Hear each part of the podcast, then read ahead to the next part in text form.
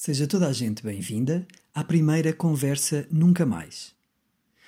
Na terceira terça-feira de cada mês, às 21h30, no Com Calma, Espaço Cultural em Benfica, a Academia Cidadã lança uma nova pergunta provocatória baseada num preconceito, estereótipo ou bote expiatório veiculada pelos movimentos neofascistas. O objetivo é refletir, discutir e encontrar estratégias para desmontar discursos discriminatórios, xenófobos e simplistas. Conheçam a programação completa no site da Academia Cidadã em academiacidada.org barra conversas nunca mais. A próxima conversa será a única que não se realizará na terceira terça-feira do mês. Em dezembro, escolhemos o dia 10, Dia Mundial dos Direitos Humanos, para perguntar ao convidado Miguel Duarte se os refugiados estão a invadir-nos. O Miguel é ativista da Hub, Humans Before Borders, e enfrenta uma acusação de auxílio à imigração ilegal por resgatar pessoas da morte por afogamento no mar Mediterrâneo.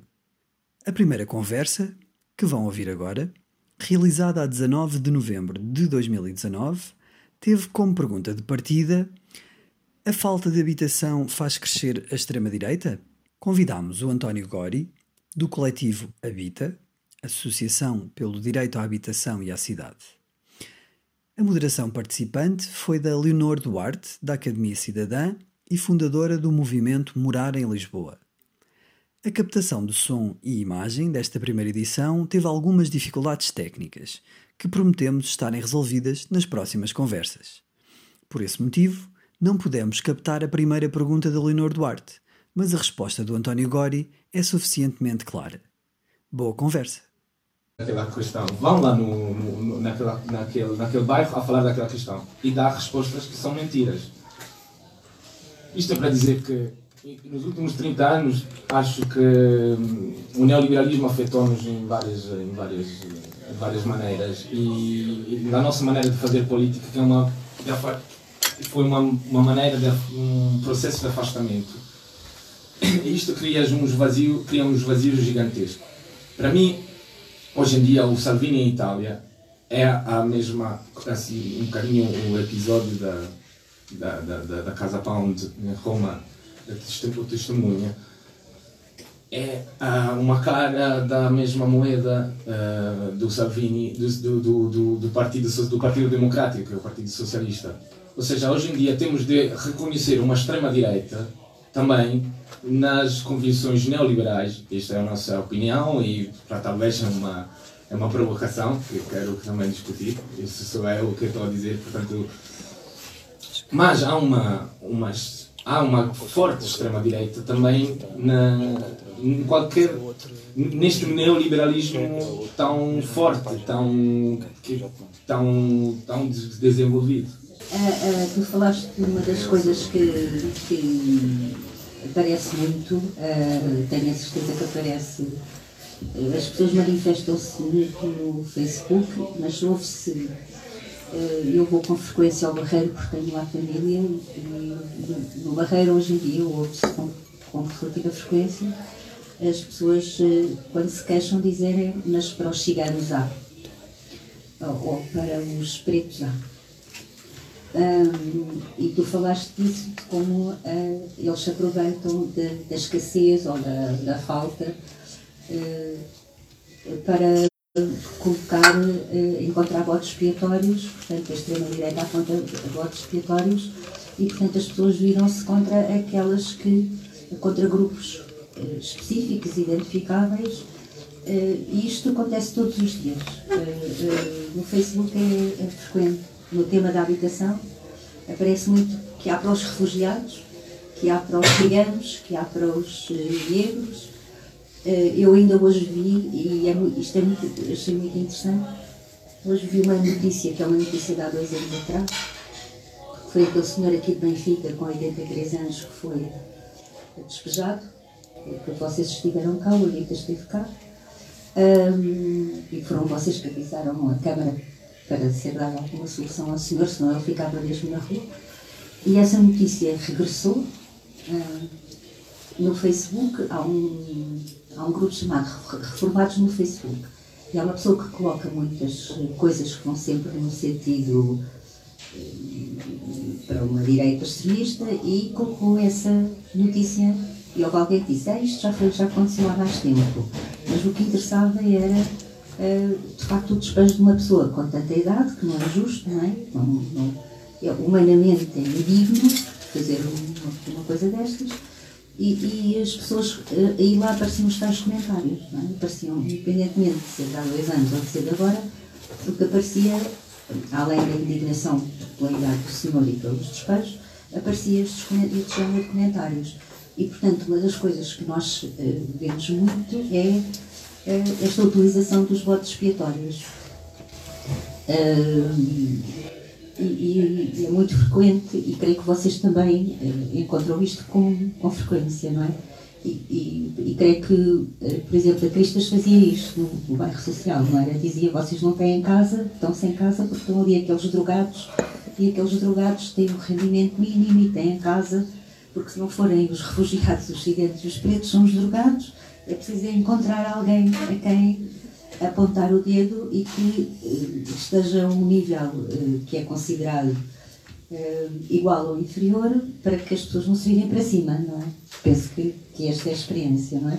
Mas depois há um outro aspecto que me faz, que a experiência italiana me faz pensar muito, que foi o descontentamento das pessoas foi canalizado pelo cinco estrelas houve uma falência do, dos partidos em Itália, não é? Sobretudo depois do Berlusconi, todo o sistema se deteriorou completamente, uma descrença profundíssima na classe política um, e uma identificação com pessoas eh, desprovidas de consciência social e, e capazes de fazerem, cometerem atos que seriam considerados moralmente reprovados noutras circunstâncias, e a seguir eh, as pessoas identificam-se com um partido que é uma alternativa, um partido que parece que é o poder popular, não é? E depois isto descamba numa aliança com forças extremistas, como a Liga, não é? Dá uma força enorme à Liga. Portanto, às vezes, quando nós ouvimos falar uh, no populismo ou no poder popular, ou na, ficamos sempre com esta ideia dos cinco estrelas e da situação do que se passou em Itália, a pensar, mas como é que, o que é que será passado, como é que isto foi, como é que se chegou a este ponto? Bom, é, acho que levantaste várias questões é, difíceis de, de, abordar, mas concordo e primeiro queria dizer que há uma maneira o papel dos mídias em criar esta, esta dos mídias tradicionais em criar estes monstros da direita acho que é, também é relevante nos últimos anos e isto se calhar é um para outra discussão, mas não sei. Mas nos últimos anos o que eu ando a reparar é que, como as redes sociais, que são muito boas por, por várias razões, mas criaram arenas de, de, de, de, de agressão, não sei como chamar, de, de, gritos, uma grande gritalhada, não sei. Uh, estás a ver? É uma coisa de, uma, um ruído, um barulho constante, onde as pessoas dizem a própria opinião sem refletir muito em situações eu não estou a falar contra, eu acho importantíssimo, são ferramentas, hoje em dia não, nem vale a pena, quer dizer, vale a pena fazer uma crítica, mas... E então, acho que os médias tradicionais estão cada vez mais a tentar de imitar uh, esta, essa dinâmica que acontece na, na, nas redes sociais. E, e ao criar isto, criam também as personagens uh, públicas que depois são funcionais para o crescimento de todo este ódio que está à volta. Portanto, acho que isto é, pelo menos é o que aconteceu na Itália. É na Itália berlusconiana. Eu aqui não tenho televisão, nunca tive televisão, são sete anos que estou aqui, portanto conheço pouco a televisão portuguesa. Mas a televisão italiana teve um papel gigantesco na criação do Salvini, por exemplo. Quando o Salvini tinha pouquíssimo, uh, pouquíssima relevância política em termos de percentagens eleitorais, ele estava mais do que o próprio Berlusconi na televisão. Portanto, quem pôs ali o Berlusconi, pronto. É, portanto, estas coisas, uh, esta já é uma coisa para pensar. Em termos de bode expiatório, sim, encontra-se sempre, é sempre, e é um grande clássico também, além do bode expiatório, uh, a guerra entre pobres, é um grande clássico do neoliberalismo. É governar criando sempre esta divisão, pondo um contra o outro. Isto também é a falta do, de uma resposta do Estado às exigências das pessoas e, é uma falsificação total da, da, realidade. esta última. Talvez. Dos cinco estrelas, que isto é interessante que isto acho também uma da, da, um dos grandes problemas da esquerda, e eu falo a passagem do século, mas já a partir dos anos 90, foi ir atrás do monstro Berlusconi, contra Berlusconi, contra a corrupção, com, em virtude de uma lei que a gente chama legalitarismo, ou seja, atrás da lei, da legalidade, a legalidade como mito, mais do que a legitimidade ou uh, os direitos das pessoas ou os direitos sociais das pessoas. Por um lado, a, a esquerda continuou a levar à frente aqueles que são os direitos civis e as batalhas nos direitos civis, muitas vezes muito mal também, mas e, pelo outro respondia-se à corrupção, à máfia, à criminalidade que estava no governo com Berlusconi através de uma retórica gigantesca securitária baseada na segurança, na segurança das pessoas, jogar com, a, com, a, com o sentimento de insegurança que cresceu de maneira incrível na, em Itália. Não obstante, os uh, crimes baixaram de, de, de, de 100%, quase, quase não existem mais já os crimes que, do que as pessoas têm medo. Okay. Mas pronto, isto. E então, os 5 estrelas teve, foi atrás dessa, dessa questão que é legalidade e segurança. Foi desde o início, quase e contra as grandes obras, portanto, que eram património da esquerda, digamos, estas campanhas contra as grandes obras, eh, infraestruturas que, que serviam. Mas, outra vez, e, este é muito perigoso, quando se vai atrás da, da legalidade a, todo o custo. Então, aqui, atrás da legalidade, é isso. A gente na vida não devia defender as mães que ocupam com os filhos as casas. E, pá, a esquerda é mais do que isso, não é baseada na legalidade, é baseada nos direitos sociais e civis das pessoas. É, portanto, pronto, isto de. Os 5 estrelas, mas outra vez, os 5 estrelas não teve nenhum problema a governar e a, com, com a Liga Norte até. A Liga, desculpe, até agosto passado. E de um dia para o outro passar a governar com o Partido Democrático. Assim como o Partido Democrático não tem nenhum problema em estar nos mesmos uh, nos mesmos ah, lugares da, da do, do, Salvini e continuar as mesmas políticas em relação aos migrantes. Uh, por isso que é aqui que eu digo uma coisa, tipo, este neoliberalismo, que em Itália o partido do neoliberalismo é o Partido Democrático, em Portugal o partido do, do neoliberalismo qual é? O Partido Socialista e o Partido Social Democrático.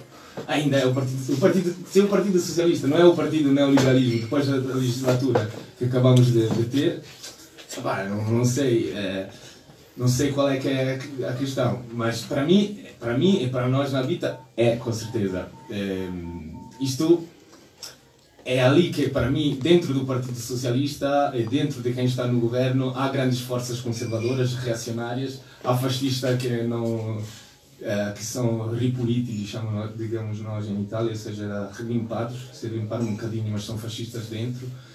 E é ali que se dá a possibilidade e se constrói, para mim, para mim isto é calhar uma provocação, se constrói a possibilidade para a extrema-direita, de, depois daquela mais feia, mais descarada, crescer. Bom, eu, eu penso que há duas coisas aí, não é? Um lado é, é o incitamento ao ódio, as políticas de ódio, não é? Que florescem.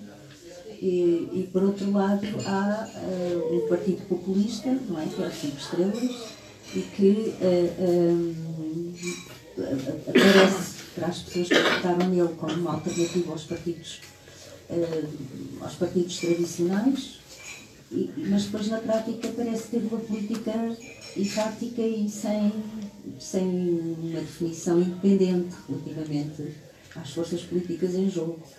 Um, de qualquer das formas, nós, nós podemos abordar várias outras questões, o António levantou muito, ele disse várias vezes que é uma provocação. Ele, ele diz isto de outra maneira, mas o, o que me parece a mim que ele está a dizer é que o neoliberalismo é que é o ovo da serpente. Ou seja, é no neoliberalismo, nestas políticas extremadas neoliberais que se estão a implantar uh, na Europa, que se implantaram já em Portugal com a Troika e que continuando, um, e estas, este acentuar das políticas neoliberais da acumulação da riqueza em poucas mãos, da exclusão de uma grande parte da população e de, da perda de direitos sociais e humanos. Uh, e essa e de que a habitação é uma parte e uma parte muito importante porque sem habitação não se podem exercer os outros direitos uh, portanto uh, essa essa perda provocada pelas políticas neoliberais abrem as portas tentaram as portas ao aparecimento da extrema direita e, ao florescimento destas ideologias eh, eu ouvi lá na, na sexta-feira, alguém disse, não é, que toda a Lombardia, que era de esquerda, não é? Neste momento, eh, as fábricas e as companhias eh, existentes italianas foram perdendo importância, os, a maioria da população está desempregada e só em Milão, que é um centro financeiro importantíssimo, e, e só em Milão é que eh, eh, as pessoas não votam na Liga, o resto votam na Liga em toda a Lombardia. Agora, uh, como o António disse muitas vezes, vou fazer uma provocação, acho que era a altura de vocês dizerem o que é, o que, é vos parece. O debate é um bocado sobre a possibilidade de as questões da habitação estarem a, a propiciar o aumento da extrema-direita. E há também uma questão que se calhar era importante falar, era de como a falta de regulamentação do, do mercado da habitação, do mercado de arrendamento na, uh, e venda na área da habitação, mas mais do arrendamento, continua a permitir que, que, que exista uh, comportamentos fascistas, permitir que o arrendamento fascista continue a funcionar porque eu li recentemente um, um livro sobre a... Foi muito difícil de ler, tinha 600 páginas e, e lembro-me bastante bem das políticas da, da altura do salazarismo. E, e, há quem diga que ele construiu muitas casas e não sei o quê, que alugou muitas casas e teve muita habitação social. Mas o que é facto é que a habitação que ele construiu, que foi uma coisa que estava a acontecer em toda a Europa e toda todo o mundo 30 anos antes, na verdade, era toda exclusivamente para a classe média alta e para os funcionários públicos. Ora, eu, a última casa que fui visitar, perguntaram-me uh, quanto é que eu ganhava e se eu tinha contrato como funcionária pública. Portanto, e, e, quando eu disse que eu tinha possibilidade de pagar aquela renda, podia dar provas, podia apresentar o meu IRS, podia apresentar fiador, o que a senhora quiser, por favor, queria que me alugasse a casa.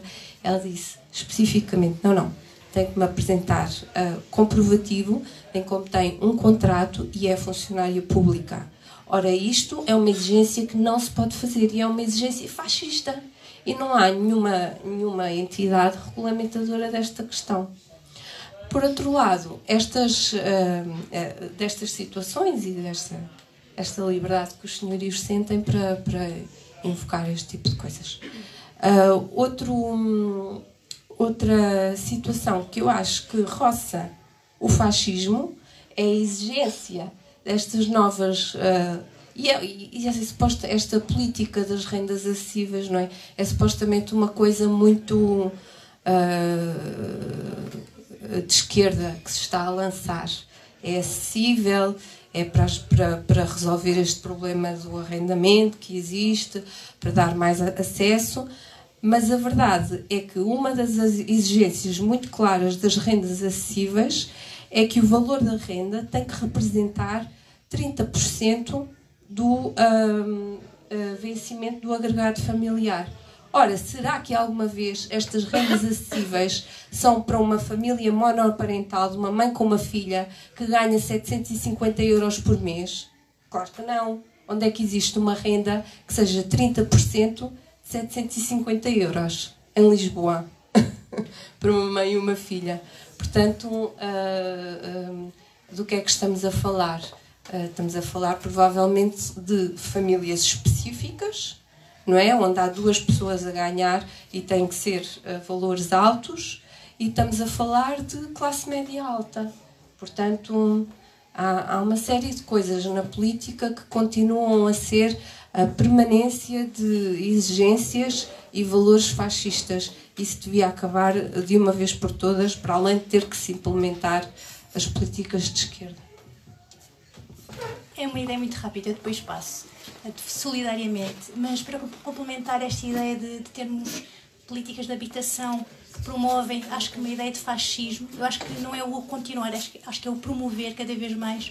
Ainda hoje uh, partilhávamos entre colegas um dossiê que saiu recentemente do público, em que se fala como um, atualmente uh, as entrevistas de, de emprego fazem-se, mas já não é só no âmbito do emprego, já se fazem para se ter acesso a uma casa, que é uma coisa uh, absurda, pelo menos do meu ponto de vista. Ora, uh, como se o direito à habitação dependesse das características físicas ou das características sociais da família ou, ou, ou da pessoa que quer alugar. E, e, uma das questões que se tem levantado neste momento é que, por exemplo, a, a população negra tem dificuldade em aceder às casas. E, e, o que eles fizeram neste dossiê do público foi fazer uma comparação entre, até, acho que até foi com o Mamadouba, um, que basicamente queria arrendar uma casa e bastava ele dizer que era negro e não lhe davam o, nem, nem, o horário nem, nem a morada para poder visitar a mesma casa. Cinco minutos depois telefonava uma pessoa branca e uh, rapidamente lhe enviavam todos os dados para que pudesse de facto alugar ou pelo menos visitar a casa. Portanto, nós estamos a promover e, e este neoliberalismo, esta, esta política do, da acumulação uh, do capital a partir de, um, de, uma, de uma perspectiva de uh, inflacionar os preços até, até mais não, acho que promove esta perspectiva de fascismo que é muito, muito perigosa. Pronto, era só para complementar. Um, eu achei interessante uh, alguns dos aspectos que falou aqui. Eu uh, gostaria só de, para lançar também para a discussão, uh, chamar a atenção, porque tenho uma visão um bocado sui generis relacionados com a extrema-direita e a habitação, e acho que até aqui sou mais radical. Eu acho que sem uma política de habitação não se conseguem exercer quaisquer dos direitos que estão consagrados. É impossível falarmos do direito à justiça, do direito à família, do direito à proteção, do direito dos mais velhos, do direito dos mais novos, se não houver um espaço eh, que não basta ter um teto, que não basta ser um teto, tem que ser mais do que isso. Tu mencionaste o que é que se passava no tempo do Estado Novo, mas hoje em dia nós conseguimos uma coisa extraordinária em democracia, que é nem a classe média, nem o funcionalismo público, nem os militares, nem ninguém tem acesso à habitação. Ninguém consegue. Nomeadamente em Lisboa e Porto. No Algarve, no Algarve então, o Algarve é mesmo um reino à parte, porque é só turismo. E é isto e isto leva-nos a uma questão. Eu acho que é importante questionarmos. Qual é o argumentário utilizado pela extrema-direita? E eu acho que aqui é que está a, a necessidade de nós repensarmos a nossa intervenção eh, na sociedade. Eles, na realidade, estruturam toda o, o discurso de extrema-direita é estruturado com base em premissas, em primeiro lugar, que são verdadeiras, muitas das vezes. Outras das vezes que são falsas. Uh, se acrescentarmos a esta, a esta situação uh, a questão de, de um discurso ou de uma narrativa é, aliás, a esquerda utiliza o termo narrativa. Isto é interessante para percebermos. É tudo. Há uma narrativa de esquerda uh, que é desenvolvida. Mas a direita e a extrema-direita apresentam, não é narrativas, apresentam discursos. Discursos normalmente que são uh, sustentados através da comunicação social, de grandes uh, órgãos de comunicação social que estão ao serviço de políticas neoliberais, uh, são os grandes grupos económicos que se estão presentes na, na comunicação social. Estes grandes grupos defendem interesses e, naturalmente, que os interesses defendidos por estes grupos não são os mesmos que nós defendemos, porque aquilo que nós defendemos é universal, é muito mais abrangente. Nós não defendemos as elites, nós defendemos a universalidade. E, e a universalidade, no seu conceito, seja na, nas, nas relações que estabelecemos do ponto de vista social, seja nas relações económicas. Uh, uh, não, essencialmente era só isto e tinha só mais uma coisa para dizer, mas vou dar a oportunidade a outros também de poderem falar e depois, se houver tempo, falo. Luís, Saúde fortemente esta iniciativa numa época em que é, é absolutamente evidente ao nível, tanto ao nível nacional como ao nível internacional, o, o reforço e o crescimento das uh, tendências fascistas. No entanto, tenho um receio que é uh, o de que ao, ao, ao, o nosso espanto pela coincidência entre aquilo que vemos à nossa volta agora e uh, a história do fascismo nos impeça, por vezes, de ver o caráter do regime em que estamos a viver, que é o regime neoliberal. Porquê, é que ele se chama neoliberal? É engraçado porque no século XIX não havia contrastes de trabalho. Uh, muitas vezes as pessoas trabalhavam à tarefa, em casa, à peça, não tinham proteção na habitação, etc. Uh, eh, o que nós vivemos é uma reformulação desse, desse tempo uh, escala da atual, porque entretanto fez-se muita história pelo, pelo meio.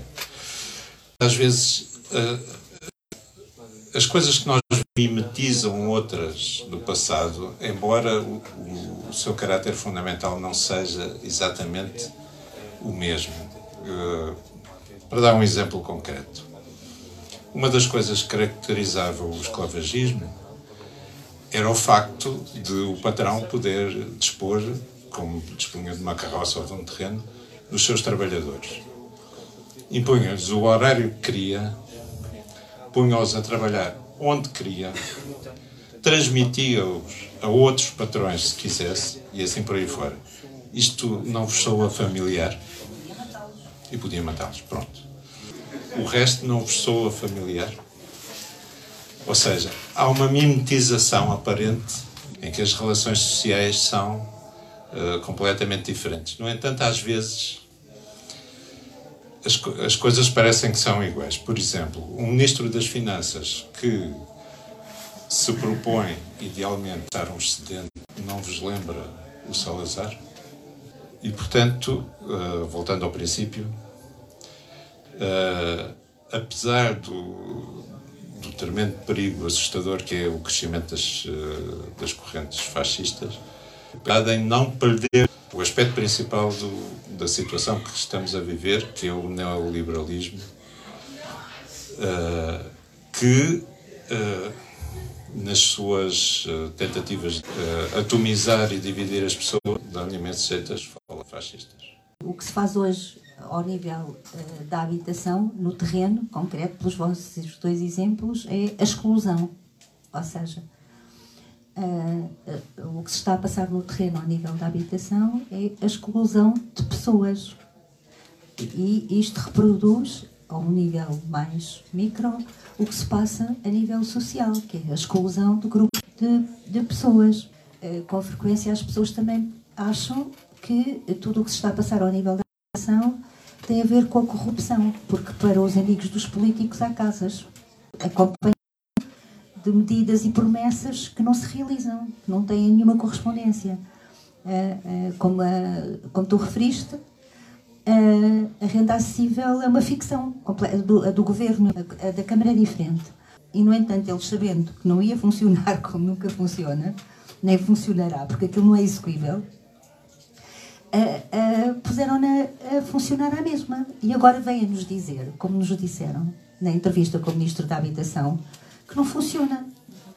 Disseram-nos, ah, só os senhorios que não são especulativos, que não são especuladores, é que aderem à renda acessível. Então, mas isso foi o que nós vos dissemos que ia acontecer. Mas tanto lhes faz, ah, então a gente agora vai emendar isto, como se fosse assim, como se não estivéssemos a falar da vida das pessoas. É, é evidente que este desprezo pela vida das pessoas, este profundo desprezo pela vida das pessoas, se faz sentir ao nível uh, da forma como os proprietários tratam uh, as e aflitas por habitação, obviamente. Mas nós estamos agora falando num outro nível, e no nível do que vocês os dois falaram, o Luís e o Rui. Há dois fundos americanos, segundo a relatora da ONU, relatora especial para a habitação da ONU, há dois fundos de habitação, eh, de imobiliário, que querem ser os maiores detentores de casas em toda a Europa. Uh, e, portanto, nós estamos a, assistir, relativamente ao que vocês os dois estavam a dizer, a uma escalada. Aliás, houve a Bárbara da União dos Inquilinos, Internacional dos Inquilinos, disse que nós hoje em dia podemos ser inquilinos de uma empresa que está sediada em. Que, que, que nos manda e-mails de Chipre, mas, tem, mas é um fundo que está. Uh, a trabalhar no Luxemburgo e que tem a sede nas Ilhas Caimão e, portanto, os, os senhorios tornaram-se completamente invisíveis. Isto já acontece com a fidelidade. Já acontece com as casas da fidelidade, só um exemplo. Mas o novo banco, uh, tudo o que vocês disseram, o Rui e o Luís, o novo banco é um bom exemplo. O novo banco, a carteira imobiliária do novo banco, que afinal não é assim tão novo, parece que é bastante velho, e que, portanto, está sempre com dificuldades financeiras gravíssimas, a que o governo está sempre a injetar dinheiro, foi obrigado, é obrigado pela Comissão Europeia, pelas normas europeias, a vender o seu imobiliário porque são ativos tóxicos, vende-o 30% abaixo do valor real de, daquela carteira imobiliária uh, e vende-o a fundos de investimentos gigantes e os outros 30% são colocados por um fundo que existe para os bancos, mas como não chega ao governo ainda vai lá pôr dinheiro. Nós estamos a assistir a, a, nível da acumulação da riqueza, a, nestas, com estas políticas neoliberais, estamos a assistir a um nível de acumulação de riqueza que nunca existiu na história da humanidade. Nunca se viu.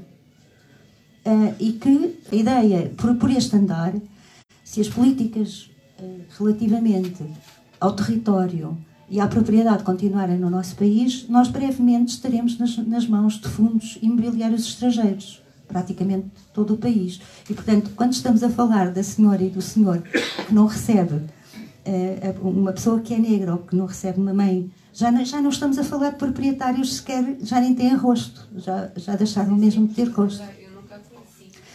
Pronto, e, mas estas, isto é, de facto as coisas passam-se a vários níveis, a várias escalas, não é? Mas o que está sempre em causa é sempre o mesmo. É sempre a promoção da acumulação da riqueza. Não, eu, eu concordo completamente. Eu acho que é uma acho que há várias faltas que fazem crescer a extrema-direita. Há falta de habitação, há falta de salários, há falta de, de políticas públicas, eh, de, de, de welfare state, que, que, que cria um contrato social que seja pelo menos uh, que tenha um sentido. É, portanto, acho concordo completamente que e há uma falta da esquerda que faz crescer a extrema direita. É, para mim isto eu continuo a dizer, para mim aqui é, há uma falta de esquerda mesmo que temos o partido tivemos agora geringonça, agora não sabemos bem quem que vai, como é que vão governar o Partido Socialista como vai governar, mas é a verdadeira falta de esquerda porque se há uma crise habitacional como estamos a viver, uh, se responde e as alternativas que as esquerdas várias estão a tentar resolver estão todas empenhadas em encontrar uma solução que continue a criar lucros para os privados para criar e os fundos que isto está a acontecer, são estas propostas. Ah, sim, sim, temos de resolver a problema da habitação, mas temos que criar ganhos para eles que já têm tudo. Vou passar. Francisco, então. Sim, eu Francisco querias falar? Por outro lado, nós sabemos que a lógica da extrema-direita é uma lógica de, de atuação, uma lógica de aproveitar-se de, de, situações que são críticas de, na vida das pessoas para entrar por aí, para chegar às pessoas a partir daí. E hoje em dia a habitação, e, e no contexto em que nós vivemos, em particular na, neste momento é especialmente gravosa esta questão na, em cidades como Lisboa ou Porto, no caso de Portugal, é uma grande via de entrada para. Não, tu há bocado dizias, António, que não, não sabes qual é que é o discurso do André Ventura em relação à habitação, eu também não sei, mas parece-me que há um grande potencial uh, a partir da habitação para a extrema-direita uh, ganhar legitimidade e ganhar apoio. O discurso é habitação social só para portugueses? Sim, sim. E, sim. E, e, há um grande potencial e nós, e nós sabemos. Por outro lado, outro, outro aspecto que me parece super importante, que também mencionaste, é esta relação. Eu não consigo separar uh, o crescimento da extrema-direita do, do, do fortalecimento do, do, neoliberalismo.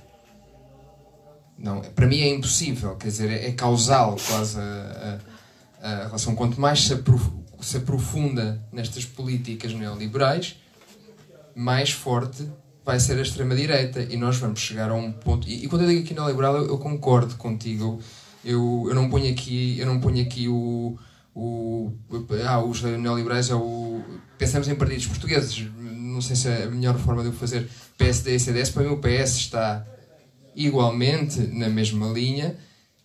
E eu acho que os partidos que ainda continuam a ser chamados em Portugal de extrema-esquerda não são neoliberais, mas uh, são, são sociais-democratas e não estão dispostos, ou estão dispostos a ter uma política realmente capaz de fazer frente a, a, estes interesses capitalistas que estão aqui em jogo. Tem uma, uma debilidade aí, uma certa contradição nas suas, nos seus posicionamentos. Querem regular, controlar, mas isso não é resolver. Portanto, sim, parece-me que há uma ligação absoluta e eu acho que vai chegar a um ponto em que as pessoas entre ter um neoliberalismo que cada vez mais se parece com a extrema-direita e se aproxima e a extrema-direita de verdade vão preferir o original, não é? E isso, isso acaba por acontecer e, e, e sabemos quem é que acaba por ganhar. Devemos começar a pensar nestas alternativas que não passam necessariamente só por exigir à, às instituições e como é que criamos alternativas eh, cooperativas, eh, pensar este tipo de soluções. Se ninguém está lá para resolver o problema, temos que ser nós a resolver. Boa noite. Uh, Chamo-me Tiago. Prazer. Uh, não concordo, ou não concordo, concordo em parte, quando dizem que não está a ser feito nada ou quase nada. Já não estamos em tempo de construir.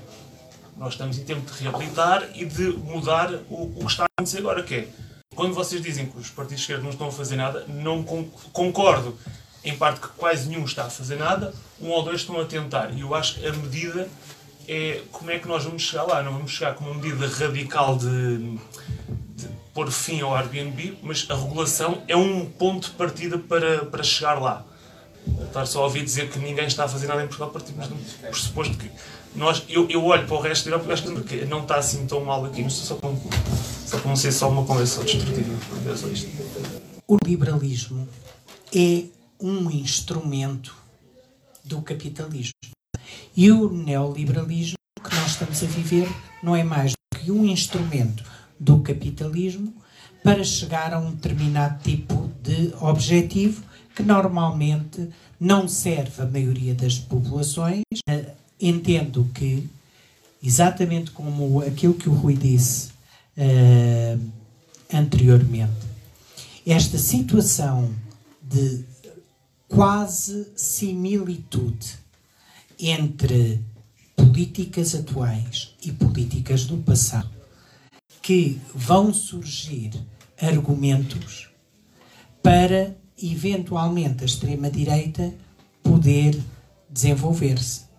Quando nós falamos que há necessidade de fazer intervenção, eu penso que essa altura, esse tempo, já chegou e já se foi. A alternativa reside em todos nós. Somos nós que temos que determinar o futuro das políticas que queremos, influenciando, começando logo pela necessidade de mobilizar mais pessoas para a participação uh, política. E quando eu falo a participação política, de uma forma até mais neutra. Aliás, eu acho estranho que nós temos no Parlamento um partido, neste momento conseguiu uma deputada, uh, o LIVRE, uh, que acho que está a fazer, vai fazer mais, e está a fazer mais dano do que propriamente uh, um, um, serviço à, às pessoas que eventualmente votaram no LIVRE. Uh, muito interessante ver o André Ventura, acho interessante do ponto de vista da própria ciência social, aquilo que o André Ventura está a fazer. Ele pega em todas, em, na mais pequena coisa e consegue transformar a mais pequena coisa num cavalo de batalha, muitas das vezes de forma incorreta, falaciosa, mas que para a generalidade da população que não pensa, mas que tem um, um, uma forma de reagir quase que impulsiva, como aquilo, como aquela história. Aliás, aquilo que tu disseste agora, relativamente às políticas do ano, é para os portugueses. Agora, eu não sei é se o André Ventura uh, percebe que há portugueses que são brancos, outros que são pretos, outros que são indianos, outros que são chineses, outros que são ciganos, e é isto que nós temos que começar a entender, escolher muito bem o vocabulário que utilizamos, para que, eh, quando eh, esse vocabulário é utilizado, não seja suscetível de poder ser utilizado de forma incorreta contra nós, contra aquilo que nós defendemos, contra aquilo que é o, os nossos objetivos. Bom, então, pegando nas coisas que foram ditas, hum, há, de facto, hum, há de facto na sociedade e na classe política em geral uma inevitabilidade do neoliberalismo. Nós sentimos muito isso quando falamos hum, com os partidos até no Parlamento. Hum, há, há, uma espécie de as coisas são assim e portanto uh, ao mercado isto é a economia de mercado como, eu, como às vezes nos respondem estamos numa economia de mercado e, e, e a regulação, por exemplo, do mercado nem sequer uh, é uma opção, muitas vezes, uh, postas, posta pelo, por alguns partidos. Uh, e quando, há uma outra versão, do PSD, que é a autorregulação do mercado.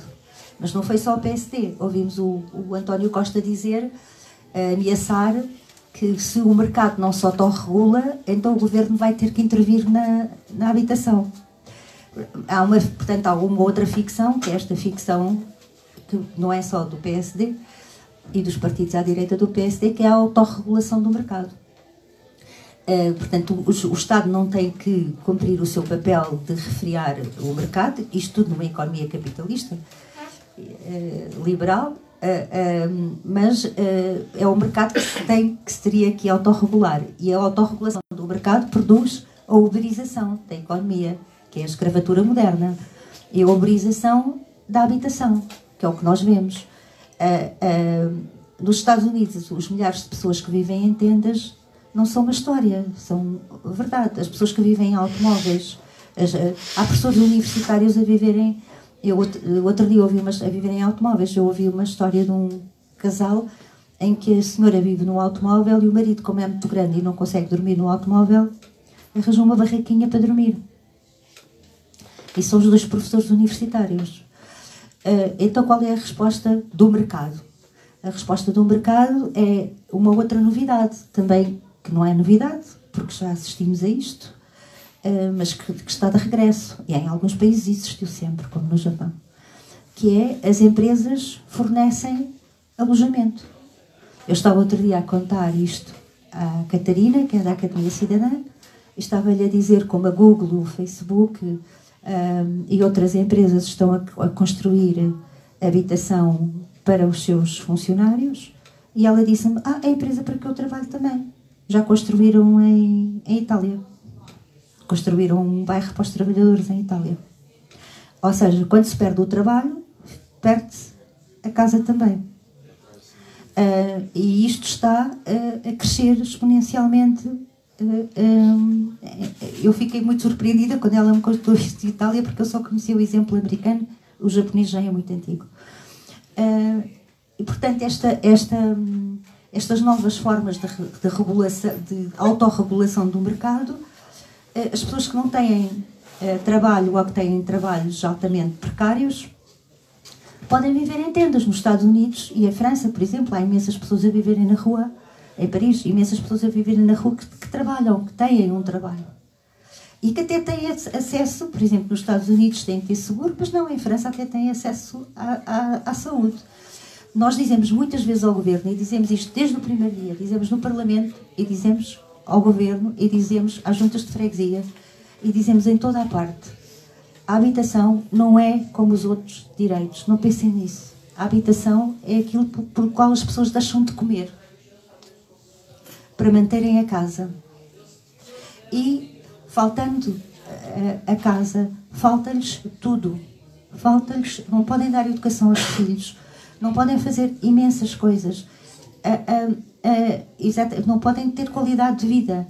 E, e, e isto é considerado a nível europeu pela Iniciativa de Cidadania Europeia Habitação para Toda a Gente, mas não só, se vocês lerem outras um, depoiamentos de pessoas que lutam pela habitação na Europa e que não são pessoas um, radicais nem pessoas de extrema esquerda, é, eles afirmam que a, habitação é um, uma, uma bomba relógio que pode explodir e fazer explodir a democracia. Porque é, é uma situação é uma é uma situação de, relativamente aos direitos humanos gravíssima do ponto de vista da, da organização da vida das pessoas. É, mas há, há, um outro aspecto que focaram que eu gostava de, de, de dizer que é este que, que, que é muito importante que é o do nacionalismo como a extrema direita utiliza o nacionalismo. E as pessoas também dizem isso. Uh, queremos só a habitação tem que ser só para os portugueses. E quando uh, não pode ser para os ciganos tem que ser para os portugueses. E quando nós respondemos então mas que nós saibamos os ciganos são portugueses uh, e as, as pessoas ouvem os slogans da extrema direita que é o politicamente correto dizer que os dizer que os ciganos são portugueses é, é, é, politicamente correto ou dizer que os que os, os pretos ou os negros, como queiram, são uh, portugueses é politicamente correto. Então respondem-nos, uh, isso é bom comportamento. Ou seja, nós estamos a, a, ser bem comportados ao dizer que eles são portugueses. E, estas ideias estão muito mais espalhadas do que nós imaginamos. Porque uh, isto é muito fácil. Nós, nós próprios, quando escrevemos a carta aberta no Morar em Lisboa, tivemos que tirar os portugueses do, do, do, do, do discurso, porque nós tínhamos escrito habitação para todos os portugueses. Depois tivemos que tirar. Não, não pode ser. Uh, uh, porque é, uma é natural, é uma tendência natural nas pessoas e, portanto, é muito fácil de pegar, é muito fácil de, de colar no discurso, mesmo quem não tem, quem tem um baixo nível de educação, mas que está a sentir os problemas na pele. Sim, só, só para, para, para complementar o que estavas a dizer, hum, já dizer que aqui esta coisa da Google que estavas a falar, por exemplo, hum, as teleperformance, todos os centros de call center eh, em Lisboa, por exemplo, tem, tem quartos.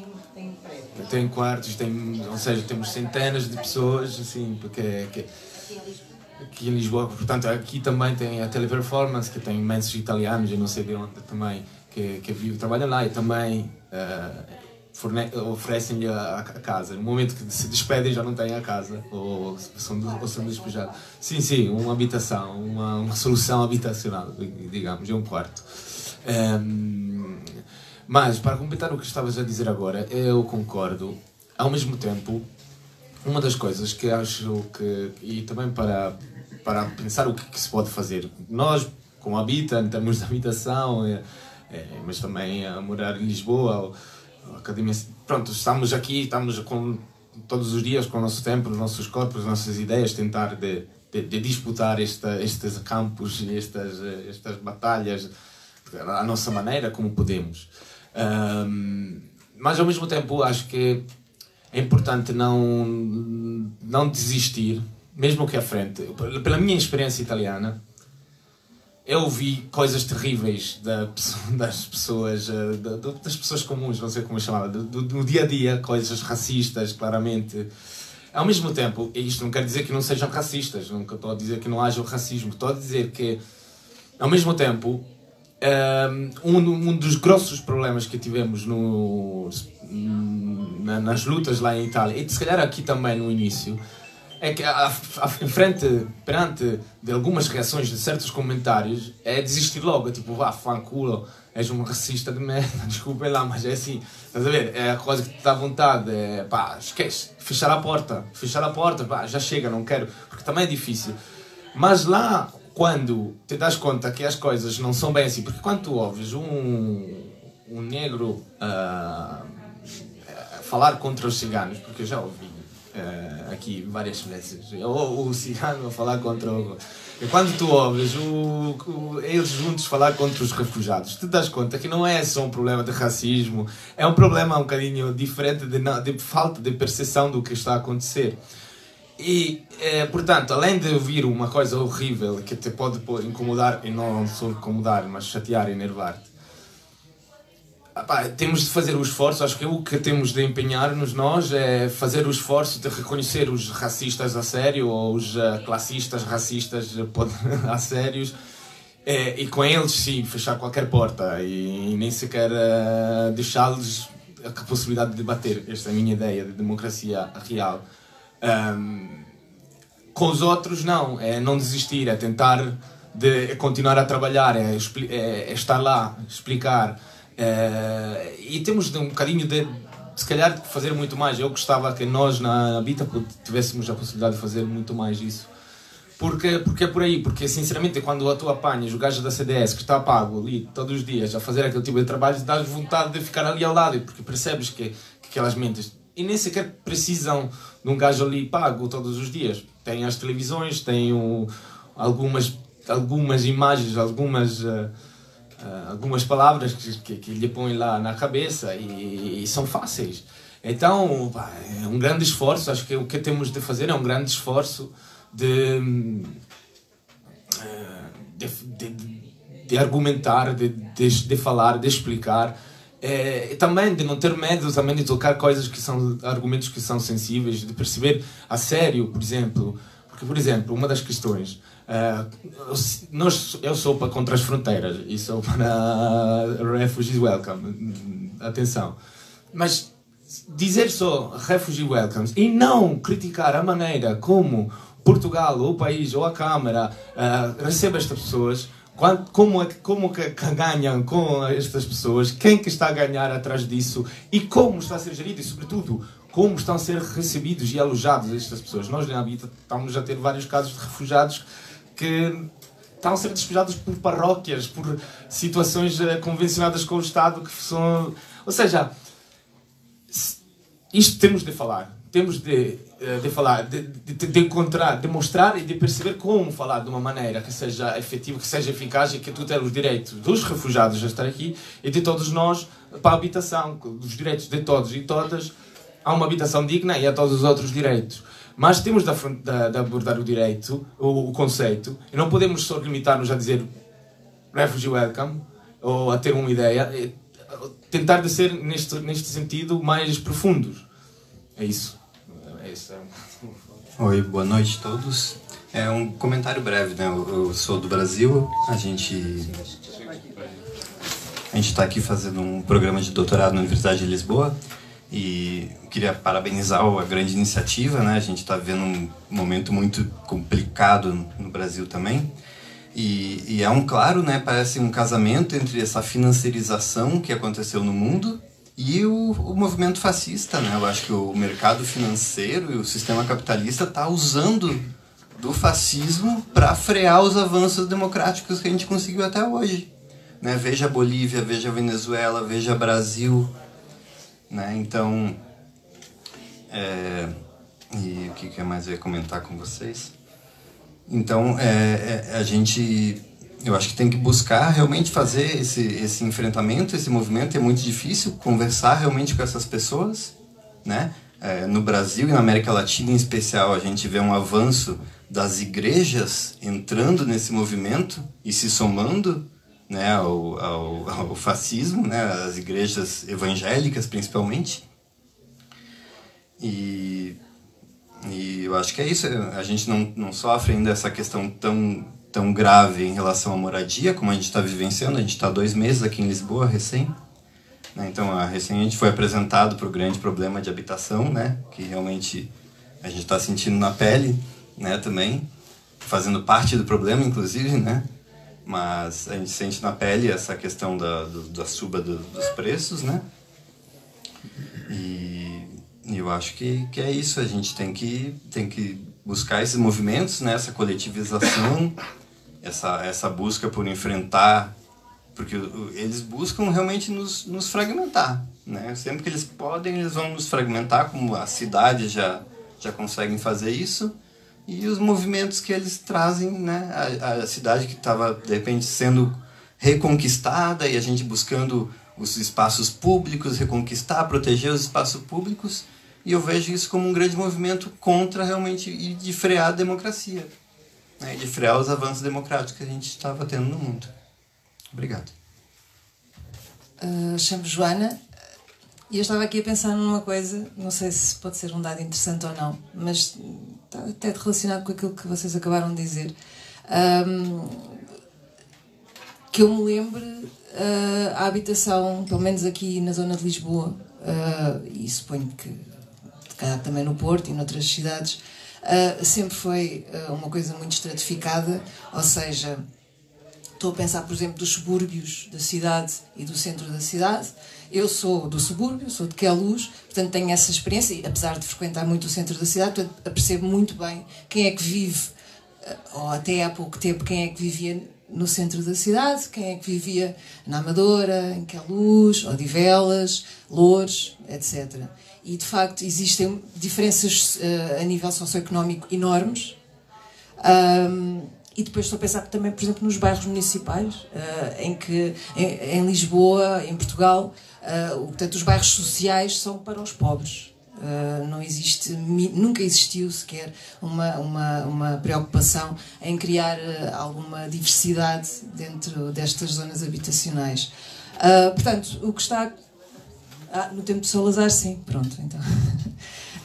um, eu estou a falar disto porquê? Porque neste momento, de facto, a classe média está a ser altamente pressionada e as pessoas que viviam, conforme todos sabemos, já dissemos isto, as pessoas que viviam uh, no centro da cidade, ou pelo menos em Lisboa, uh, estão a ter que sair e estão a ter que ir para os subúrbios. E a minha pergunta, eu perguntei-me já várias vezes, eu vivo num bairro popular em Queluz, portanto, onde quando eu fui para lá viver existiam basicamente velhinhos de classe baixa, entretanto vieram os imigrantes e neste momento está a vir a classe média. Pela primeira vez no meu bairro está um prédio inteiro a ser renovado. Isto é estranhíssimo para mim. Um, portanto, conseguiram tirar lá as pessoas, portanto, já está a acontecer nos subúrbios, não é? As pessoas a serem despejadas, prédios inteiros a serem despejados e a serem reconstruídos. Um, e então, o que é que está a acontecer às pessoas que viviam nestes lugares? Ninguém sabe. Provavelmente continuam algumas delas lá, conseguem ainda, outras vão ter que ir ainda para mais longe. E aqui a minha questão é daquilo que é que se pode fazer, é ter consciência disto. Eu acho que é muito importante nós termos consciência quando eu estou a ir para. E eu própria, se calhar, porque eu sempre fui dali, portanto, na verdade, eu acho que não fui gentrificar ninguém, espero bem que não. Uh, mas de facto, eu sou de uma classe média, não é? Diferente, se calhar, da maioria dos meus vizinhos.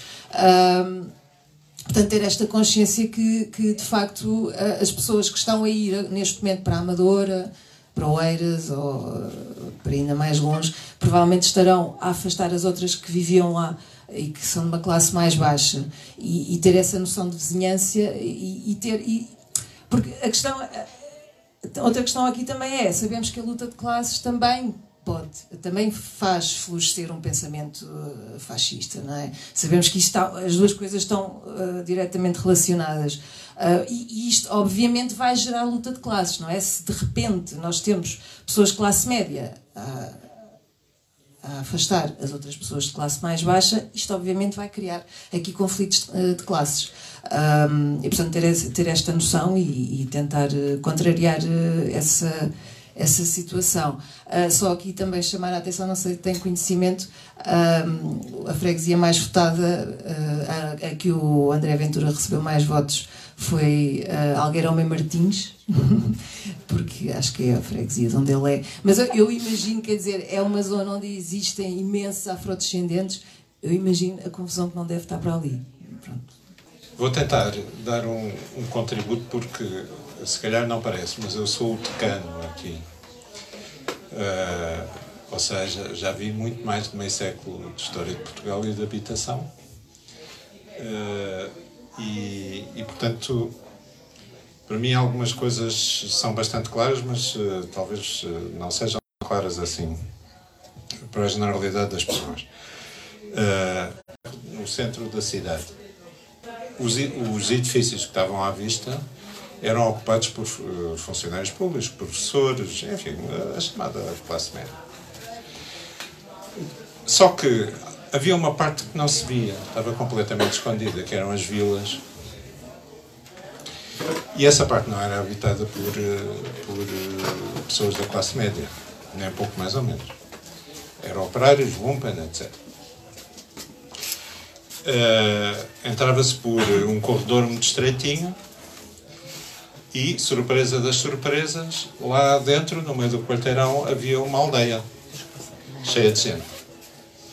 Uh, e era uma gente tal que eu lembro-me que um, um, amigo meu de, de infância uh, estava uh, refratário à tropa. A polícia militar quis ir lá buscá-lo, mandou a polícia lá buscá-lo e a polícia disse: Não, nós ali nunca entramos. Uh, e, e, de facto não era conveniente entrar, como se viu depois no, no seguimento dessa história, que eu, à qual vos pouco por ser um pouco sangrenta. Uh, é, é, engraçado que uh, a questão que mencionaste de, de algumas empresas começarem a criar aldeias, por assim dizer, chamemos assim, vilas, por comparação, para os seus empregados, porque isso é uma coisa que também uh, foi criada no princípio do século XX e uh, os patrões levaram décadas a perceber uma coisa. Aparentemente, aquilo era um, um sistema fantástico para ter os, os trabalhadores constantemente controlados. Ou seja, eles ou estavam dentro do processo de trabalho, onde quem manda é o patrão, ou, uh, ou estavam na casa, muitas vezes a, a vila operária, eh, muitas vezes ao lado, às vezes até dentro de, das instalações de trabalho, como era o caso de, em Alcântara da Carris. Uh, e uh, aparentemente era mais fácil controlá-los, até porque se eles portassem mal eram despedidos e ficavam-se em casa como disseste.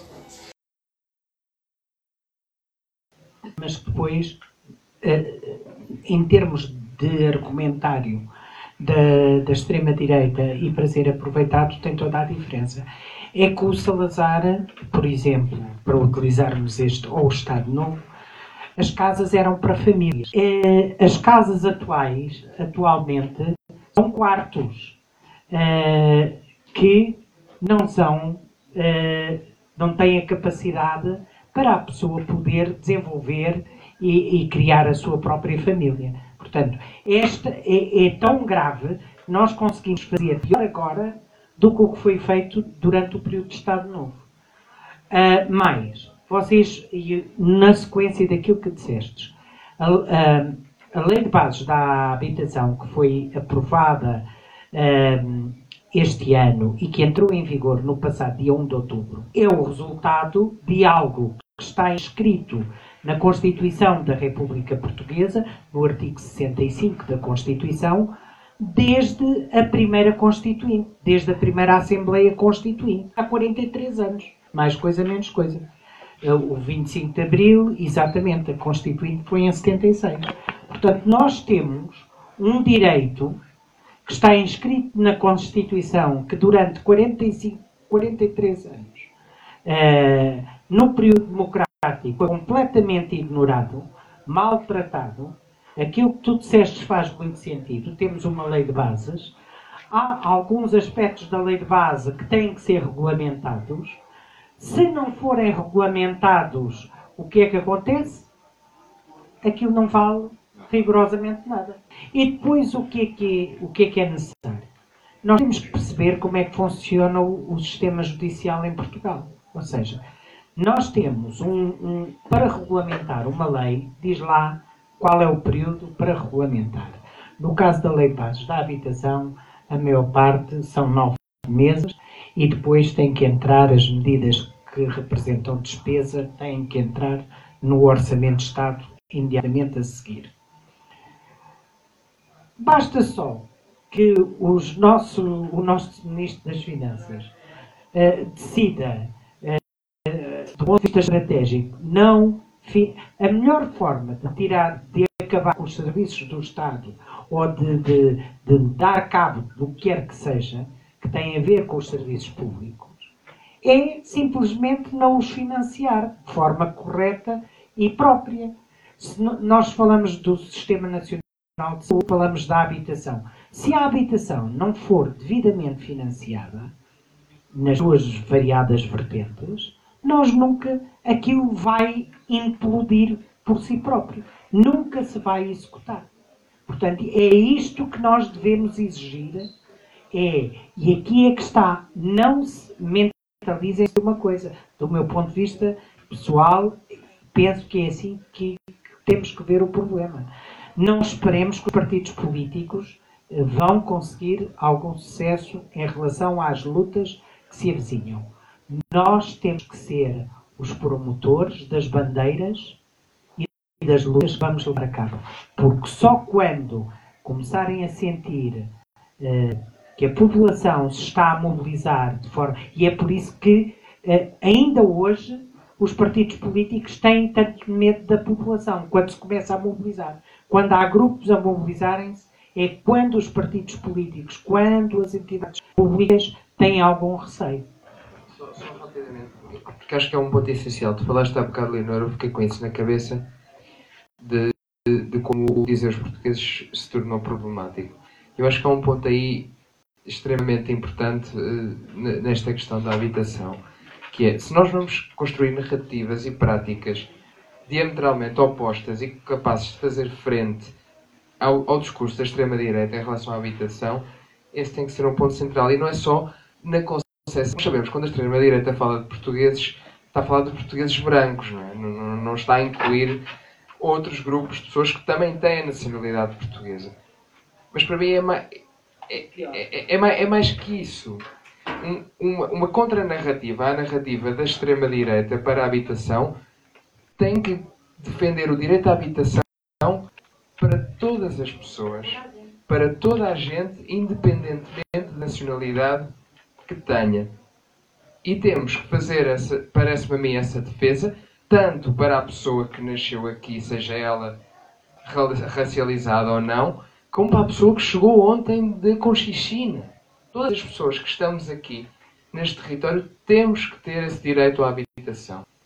E se a extrema-direita usa essas diferenças e usa essas estratégias para dividir e vai para os bairros dizer às pessoas portuguesas que lá estão, são os refugiados que vos estão a tirar a casa qualquer estratégia para a habitação que venha de, de, um, de um, lado radicalmente oposto ao da extrema-direita tem que ver aí onde está a diferença, ver a aliança. E dizer, ok, então o, aqui onde a extrema-direita está a dizer a pôr uns contra os outros, nós temos que fazer deles aliados. Então, temos que ter os refugiados e as pessoas aqui a perceber que a luta é a mesma. Ambos estão a lutar exatamente pela mesma coisa, que é o direito à habitação e que juntos vão estar muito mais fortes para fazer frente ao problema que têm. Eu acho esse aspecto essencial e qualquer política tem que partir por aí. O direito é para todas as pessoas, independentemente de elas vêm se verem de Marte, também e também têm direito à habitação. Não é? Só para acabar o que tu disseste, o direito ao investimento é universal. O direito à especulação é universal. Ninguém pergunta se os investidores têm três pernas ou cinco olhos e não há direitos universais para os outros. Porquê? Às vezes nós eh, focalizamos em alguns pontos. E eu estou a falar da minha experiência de trabalho. Uh, por exemplo, uh, e, isto que eu vou dizer vai no sentido do que o Rui disse e do que outras pessoas também aqui disseram, que é como o neoliberalismo funciona. Uh, este governo, por exemplo, não defende a habitação pública, defende políticas públicas de habitação. Isto é, é o público ao privado. Mas no Brasil, o governo defendeu a habitação pública e construíram-se 4 milhões e meio de casas. E quando foi, se começou a construção das 4 milhões e meio de casas, havia 7 milhões de casas em falta. Quando se acabou de construir os 4 milhões e meio de casas, havia mais de 7 milhões de casas em falta. Ou seja, a especulação com os terrenos, com os materiais, com a importação de mão de obra, etc., etc., tinham criado uma situação altamente deficitária em termos de habitação, porque houve muita gente que deu a casa entretanto. Imagina, pessoas que viviam em barracas e os terrenos foram tomados para fazer habitação. Isto é só para vos dar um exemplo. E, portanto, no entanto, nós defendemos a habitação pública, mas o sistema neoliberal criou uma perversão completa desta medida e isto funcionou contra, foi uma das coisas que funcionou contra o governo do Lula. É, realmente, quando nós dizemos, muitas vezes dizemos isto, uma única medida não resolve os problemas da habitação. Isto que nos parece profundamente verdadeiro, na, quinta, na sexta-feira a Karin Viana disse uma coisa que me pareceu tão óbvia que eu pensei, mas como é que eu nunca me passou isto para a cabeça? Sem regulação do mercado financeiro, é impossível fazer a regulação da habitação. Porque nós não estamos a falar de habitação, estamos a falar de imobiliário. Obrigada, Antônia, e obrigada a todos.